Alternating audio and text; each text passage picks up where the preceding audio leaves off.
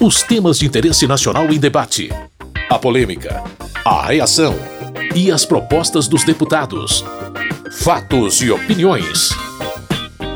Olá, meu caro, minha querida ouvinte, você que nos ouve aqui no seu rádio, que baixa o programa nos agregadores de podcast, seja bem-vindo, bem-vinda a mais um Fatos e Opiniões. Entre as votações da semana, a medida provisória que autoriza a participação privada na exploração de minérios nucleares foi a mais debatida. Quem votou a favor entende que essa política vai modernizar o setor. Para os contrários, a medida provisória é um ataque à soberania brasileira. Na opinião de Áurea Carolina, do PSOL de Minas Gerais, os minérios nucleares precisam ficar totalmente sob os cuidados do Estado. Minério nuclear é coisa muito séria. O mundo inteiro passa por uma reflexão profunda sobre o modelo energético que vai dar condições de sobrevivência da humanidade no nosso planeta. Toda a Europa tem feito esse debate para mudança da matriz energética de base nuclear para uma matriz que seja limpa, que seja sustentável, que seja justa socialmente e ambientalmente correta. O Brasil tem essa preocupação na sua política em relação aos minérios nucleares. Por isso é necessário que haja investimento nas políticas públicas, para que esse setor seja fortalecido no âmbito da ciência, da tecnologia, da inovação.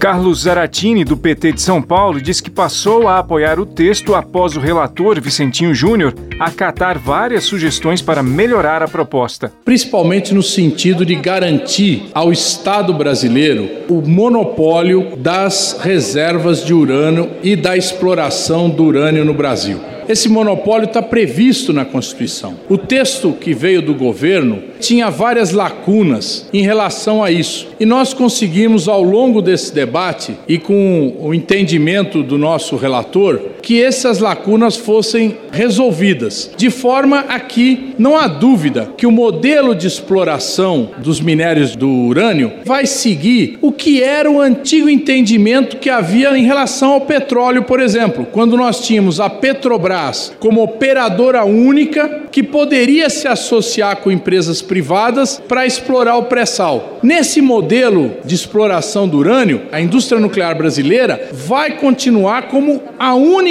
responsável pela exploração do urânio, podendo se associar à iniciativa privada. Para Érica Cocai, do PT do Distrito Federal, mesmo com as mudanças feitas na medida provisória, o texto não ficou bom o suficiente. Houve realmente avanços. Nós temos hoje assegurado o monopólio da comercialização, nós temos assegurado também o controle a partir da União, temos a manutenção do monopólio da União e tem a possibilidade de flexibilizar e estabelecer parcerias no que diz respeito à mineração, à produção então, portanto, são inegáveis esses avanços, mas esses avanços são insuficientes para que eu possa entender que esta seria uma discussão a ser feita neste momento. Primeiro, porque é preciso discutir a política energética brasileira, as fontes limpas de energia.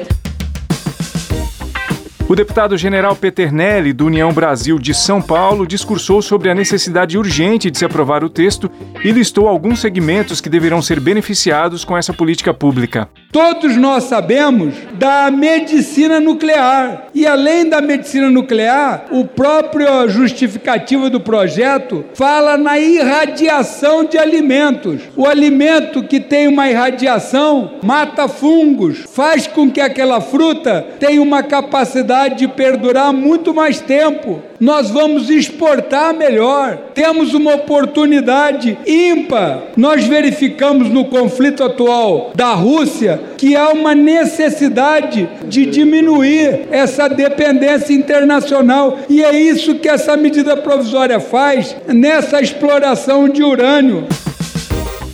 O líder do PCdoB e deputado por Pernambuco, Renildo Calheiros, também ressaltou o esforço do relator Vicentinho Júnior para melhorar a medida provisória, mas foi contra a aprovação da proposta. A matéria permanece muito ruim. Ela retira competência da Autoridade Nacional de Segurança Nuclear. Ela retira também toda a competência do Conselho Nacional de Energia Nuclear, que é um conselho de alto nível, de caráter estratégico para o país. Não está estabelecido o modelo de parceria com a iniciativa privada, onde se admite inclusive a participação de empresa estrangeira sem que esse modelo de contrato esteja definido. Isso é, na prática, a quebra do monopólio. E isso não pode ser feito, porque a Constituição preserva o monopólio. Quem quiser fazer, tem que debater a emenda à Constituição.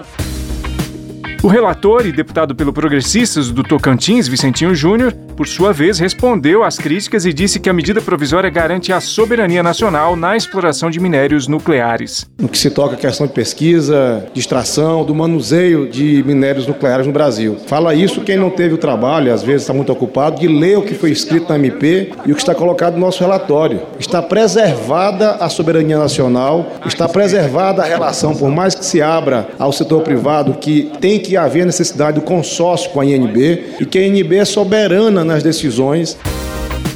Apesar dos discursos e votos contrários, a medida provisória foi aprovada e segue para votação no Senado. Conforme o texto, a iniciativa privada vai poder atuar na pesquisa e na lavra de minérios nucleares, mas o monopólio do setor continuará com as Indústrias Nucleares do Brasil SA e NB. Fatos e opiniões. Nessa semana, a PEC da transição foi formalmente apresentada no Senado Federal. Essa proposta prevê o pagamento de 600 reais às pessoas atendidas pelo Bolsa Família e o acréscimo de 150 reais nos casos em que as famílias beneficiadas tenham crianças de até 6 anos. Conforme o texto, os recursos para o programa não poderão ser contados no teto de gastos da União. Vale lembrar que, de acordo com a regra do teto, o governo só pode gastar no orçamento do ano que vem o total que foi aplicado neste ano mais o acréscimo da inflação do período. Como têm sido os debates em torno do tema desde que a equipe de transição para o novo governo anunciou a intenção de propor essa PEC, quem é a favor do texto entende que ele é fundamental para atender as pessoas que mais precisam. Os contrários acham que a PEC da transição vai estourar o caixa do governo. Essa foi a argumentação do deputado Luiz Lima, do PL do Rio de Janeiro.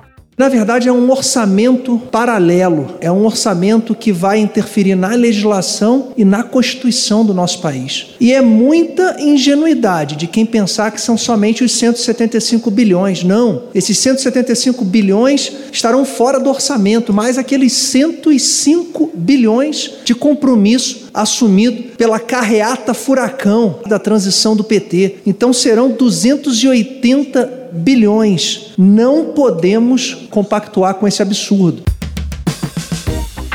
Já o deputado Léo de Brito, do PT do Acre, afirma que é urgente aprovar a PEC da transição para garantir a comida na mesa dos brasileiros que passam fome nesse momento, garantir os 600 reais que todos defenderam durante a campanha, mais de 150 por crianças e também garantir investimentos na educação, na saúde, em moradia, em programas como Minha Casa Minha Vida. E fico triste quando vejo aqui deputados do partido do presidente dizendo que vão fazer de tudo para que isso não seja aprovado, mostrando que são contra o país. Eles que fizeram de tudo, gastaram aí rios de dinheiro, inclusive vai ter problema até para a posse do presidente em relação ao recurso, e agora é, se mostram contra, contra o povo brasileiro, principalmente a população mais pobre.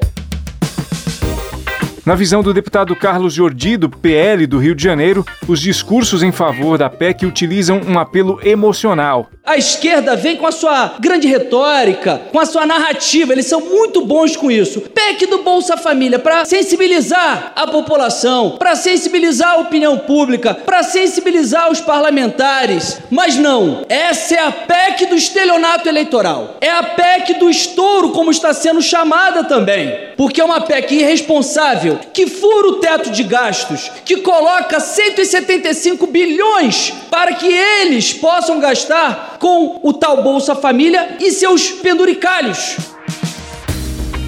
Capitão Wagner, do União Brasil do Ceará, entende que aprovar a PEC é a melhor decisão para o contexto atual. Queria reafirmar aqui meu compromisso com o país, queria reafirmar aqui, enquanto presidente regional do União Brasil no estado do Ceará, que nós vamos continuar conduzindo o nosso trabalho da mesma forma, apoiando toda e qualquer política pública que seja exitosa, independente da cor partidária. Se o Partido dos Trabalhadores apresentar algo que seja exitoso, a gente vai apoiar, como o próprio programa Bolsa Família, que virou Auxílio Brasil, e talvez volte a ser Bolsa Família, mas é um programa social que merece o nosso apoio. E assim como o Bolsonaro prometeu 600, o Lula prometeu 600, essa promessa tem que ser cumprida e contem com o nosso apoio para que ela seja viabilizada.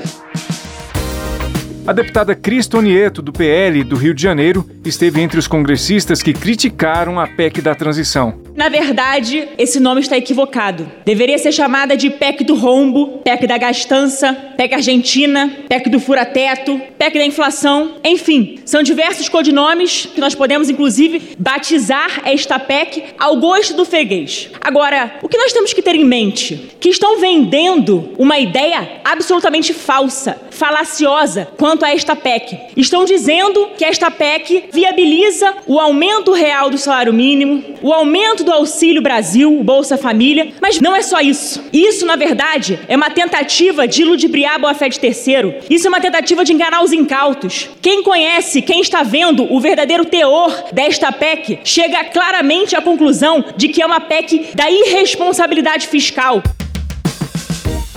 Para o deputado Pedro Paulo, do PSD do Rio de Janeiro, a saída orçamentária proposta pela PEC da transição é uma boa medida para o início do próximo governo. Falo como um deputado que se dedica aos temas fiscais já há muito tempo nessa casa e que por várias vezes já se posicionou contra projetos que signifiquem aumento de gastos sem a devida compensação, mas é importante se dizer que nós vivemos um momento completamente diferente. Depois de uma história nessa casa onde por várias vezes se rompeu o teto, se descumpriu o teto e a partir de créditos extraordinários se encontrou exceções ao teto para que se pudesse gastar recursos sem lastro, ou seja, gerando dívida pública. Dessa vez nós temos um novo presidente eleito e que vem a essa casa pedir autorização para arrumar o orçamento de 2023 e nessa arrumação do orçamento de 2023 colocar as suas prioridades também, que foram prioridades legitimadas pelo voto popular na maioria da população e que escolheu o presidente Lula como presidente do Brasil.